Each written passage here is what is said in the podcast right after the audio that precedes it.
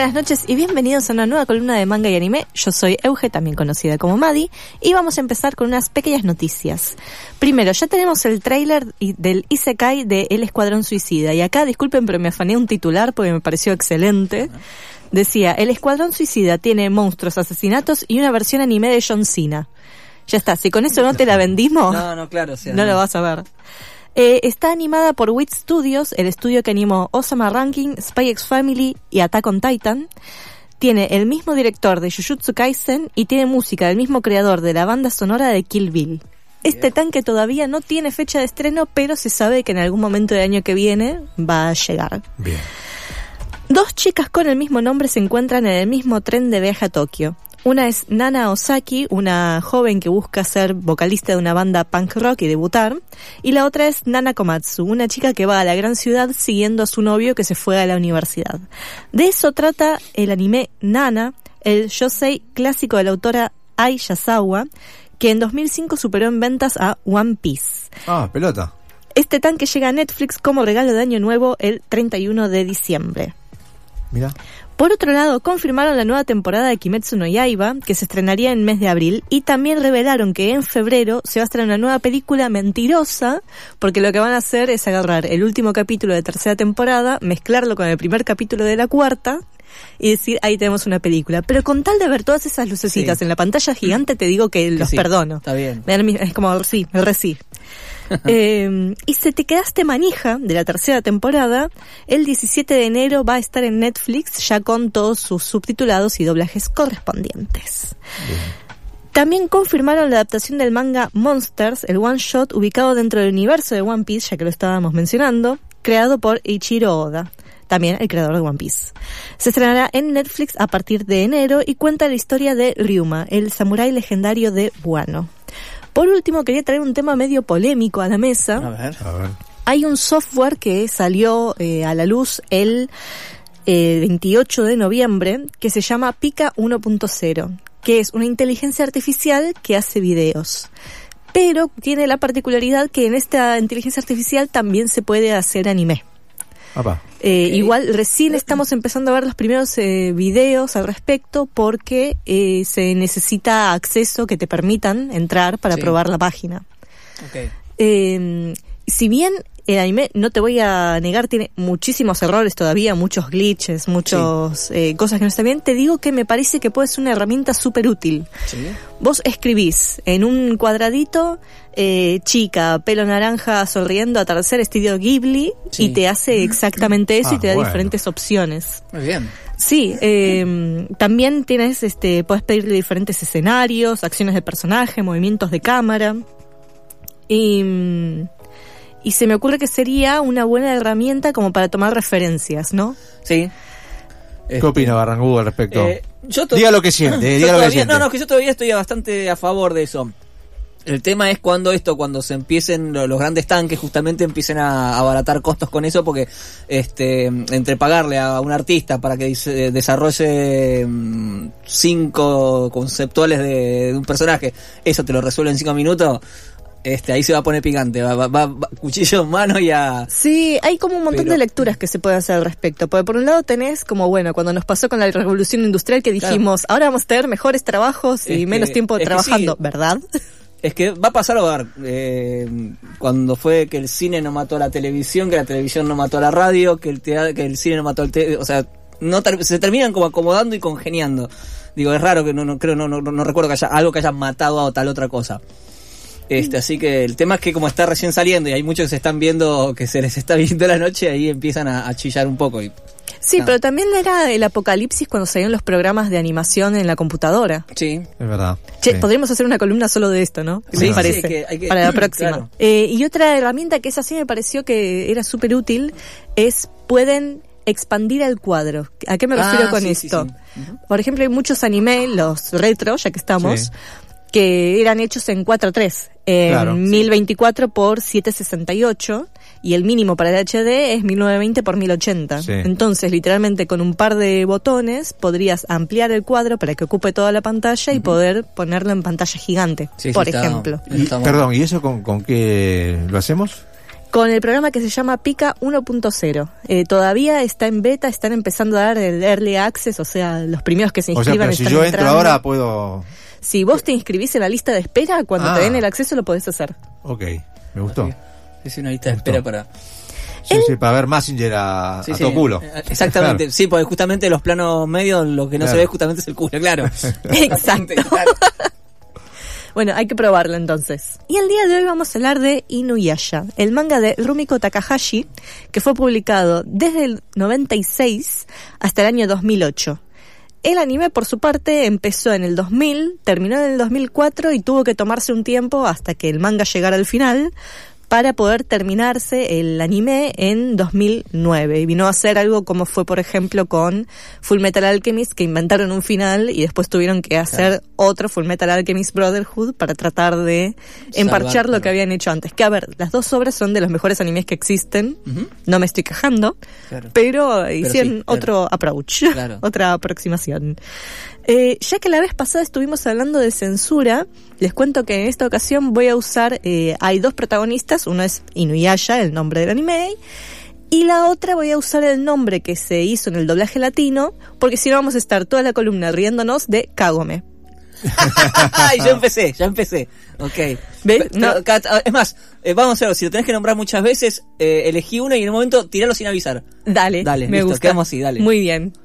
Eh, la historia trata de Aome, en latino, y eh, ella es una eh, estudiante de secundaria promedio, como en muchísimos animes, eh, pero tiene la particularidad de que trabaja en el santuario de su familia, eh, que fue pasado de generación en generación. Hay un personaje muy hermoso al que no se le da suficiente importancia para mí, que es el abuelo de Aome, que sabe muchísimo de mitología japonesa, y que todo el tiempo lo están callando, como si, abuelo, esos son cuentos. Claro. Pero ¿qué sucede? Un día Aome estaba buscando su gato y cae dentro de un pozo que estaba dentro del, eh, del santuario y aparece en la época Sengoku del, Ja- del Japón feudal. Sí. Eh, ¿A quién no le ha pasado? Sí, un jueves cualquiera. Ahí conoce a Inuyasha, un híbrido que es mitad humano, mitad demonio, y se embarca en una aventura para buscar los fragmentos de la perla de Shikon. Una perla, un elemento que te cumple un deseo a quien sea que lo tenga y a su vez es la herramienta que le ayuda a ella a saltar a través del tiempo. Es un anime que a mí me gusta mucho porque eh, es demasiado shonen para ser yoyo y demasiado yoyo para ser shonen. ¿Qué serían estas dos palabras? Shonen es, acá muchas comillas en el aire, anime para chicos y shonen y yojo anime para chicas. Entonces tiene elementos de romance, pero tiene aventura, pero tiene fragmentos de vida, pero tiene unas batallas épicas. Claro. Entonces en un tiene- equilibrio. De todo un poco. ¿En qué se caracteriza esta época en la que ella aparece? La época Sengoku eh, es la época en la que los eh, hay una gran guerra entre diferentes señores feudales y el poder del gobierno local es como dejado de lado por el poder de estos eh, de estos señores feudales y el final de la era Sengoku está dada por un intercambio cultural con el occidente. Entonces estamos hablando de una época de un Japón muy japonizado eh, y en donde transcurren este tipo de batallas constantes.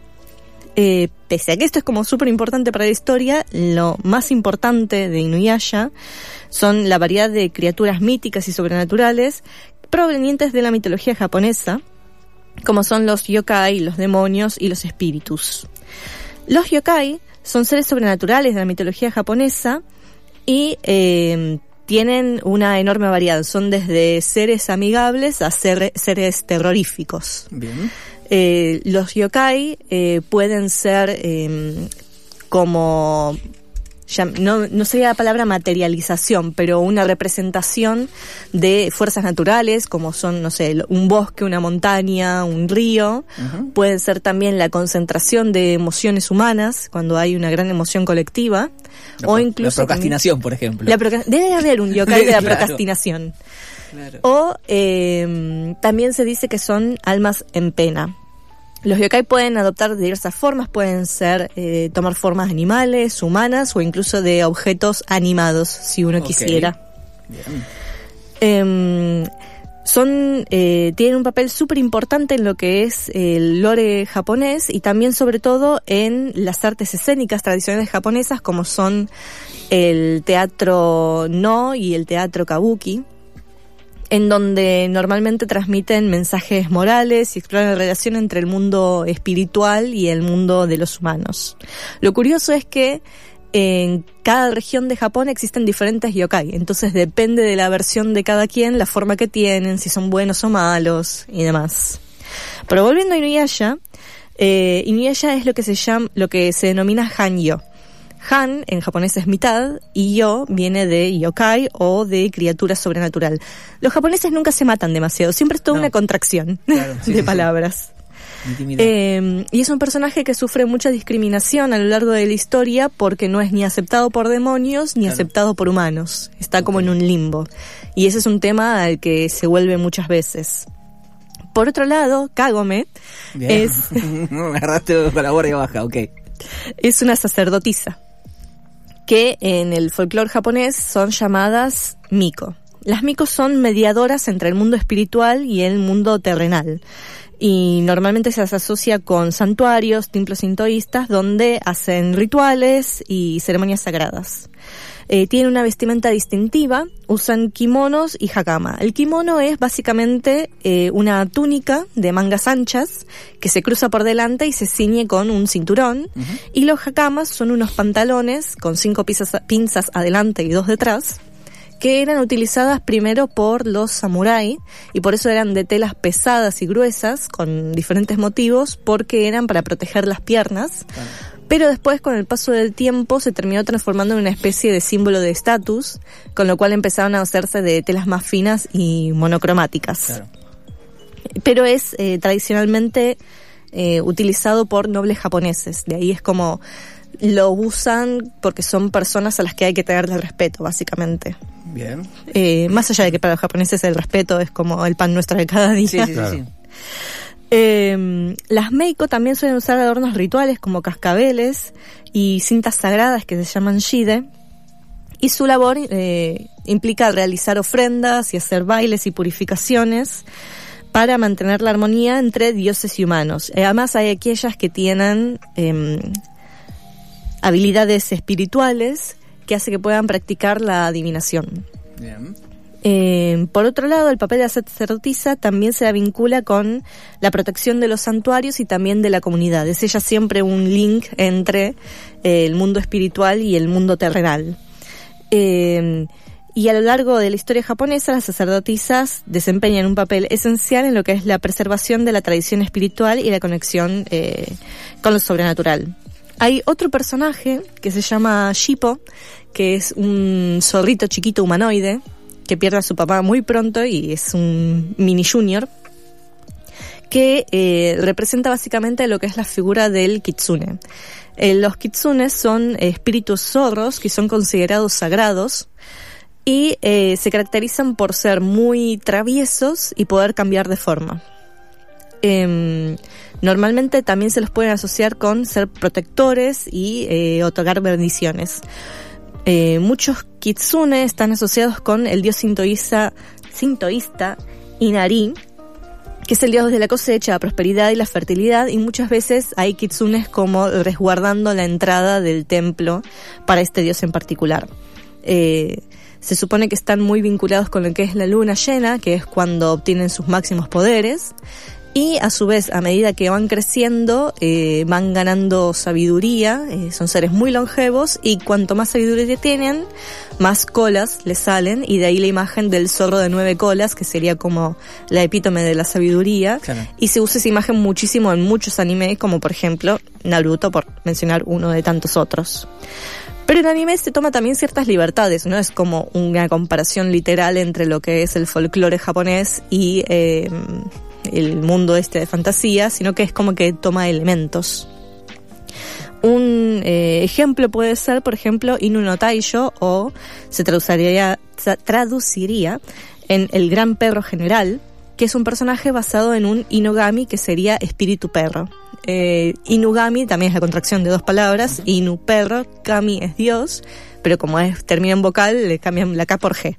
Ok. Eh, que para ellos es hacerle medio dibujito más. Claro. Perdón, el dato nerd de la noche. Por si no fueran suficientemente nerd de esto. Eh, según el anime, Inu no Taisho fue el que lideró el ejército japonés en contra de la invasión mongol en 1274, que eh, los mongoles tranquilamente podrían haber desplazado de la tierra a los japoneses y no tendremos anime hoy en día. Em, pero eh, debido al cariño que eh, Inu no Taisho tenía eh, hacia la humanidad, es que eh, él decide protegerlo, se termina enamorando de una humana, que es Isayoi, y terminan teniendo este hijo que es Inuyasha. Y básicamente tan imposible y tan fuerte es este amor que él termina muriendo con tal de protegerla. Ahora, en lo que es folclore japonés no es una historia tan bonita en realidad la de los Inugami, eh, porque básicamente son espíritus de perros que fueron maltratados, pero una vez que eh, se transforman en espíritus, la gente los empieza a venerar y a cuidar de ellos, y ellos a cambio eh, le garantizan protección a los humanos, ya sea eh, protegiéndolos del mal, trayéndoles buena suerte, o hasta llegan a poseer el cuerpo de los enemigos de estas personas. Ahora bien, si los tratan mal, eh, pueden pasar cosas como que los acechen desde las sombras, que eso estaría como, bueno, Vos te la buscaste. jodete, Claro. Vos te sí, la- sí. O en el peor de los casos, puede llegar a asesinarlos y maldecir a toda la humanidad. O sea, toda la humanidad. O sea, ¿qué culpa tengo yo, no? Que. es- Claro. Hay que tratar mejor a los perros, básicamente Claro, esa sí. es la moraleja. Por el bien de todos, más que nada, claro. Sí, por el bien de la humanidad. Claro. Eh, Inuyasha, con sus mezclas de así de géneros que tienen, es eh, una obra que entrelaza muchísimo lo que tiene que ver el mundo espiritual con el mundo humano y que ganó muchos premios precisamente por poder introducir a la juventud a lo que es el folclore japonés. Básicamente eso sería la columna de hoy. Bien. Me encantó, me encantó, pero... Eh, tomó nota porque esto va, va en el examen. Sí, te digo que no, eh, pero va a ser muy complicado el examen. Ah, bueno, usted ya Tira empieza- palabras, tira no palabras. me reculen chancleta, acabar con. Primero quería un Sí, examen, yo, ahora no lo yo quiere. creo que lo voy, a, sí, lo voy a patear para el año que viene el examen. Claro. No sé si no sé Sí. si rindo, eh, porque Sí, no, pues tiro ya- un montón de palabras que no me eh, algunas Bueno. entiendo la mitad. En vez de Me hacerlo que- me, en tres- queda la mitad mejor. En vez de hacerla antes de recibirse en cuatro años, listo. No bueno, en el examen tomamos conceptos, no nombres específicos Ah, y bueno. fechas. Claro. Sí, eh, con- me anoto para el examen. entonces. Porque con los nombres se te complica, ¿viste? Claro. Bueno, eh, por favor, tus redes para que la gente te siga. ¿Cómo no? Eh, soy Madeleine Reviews, Madeleine Reviews, y me pueden encontrar en Instagram, Facebook, TikTok, pero sobre todo en YouTube.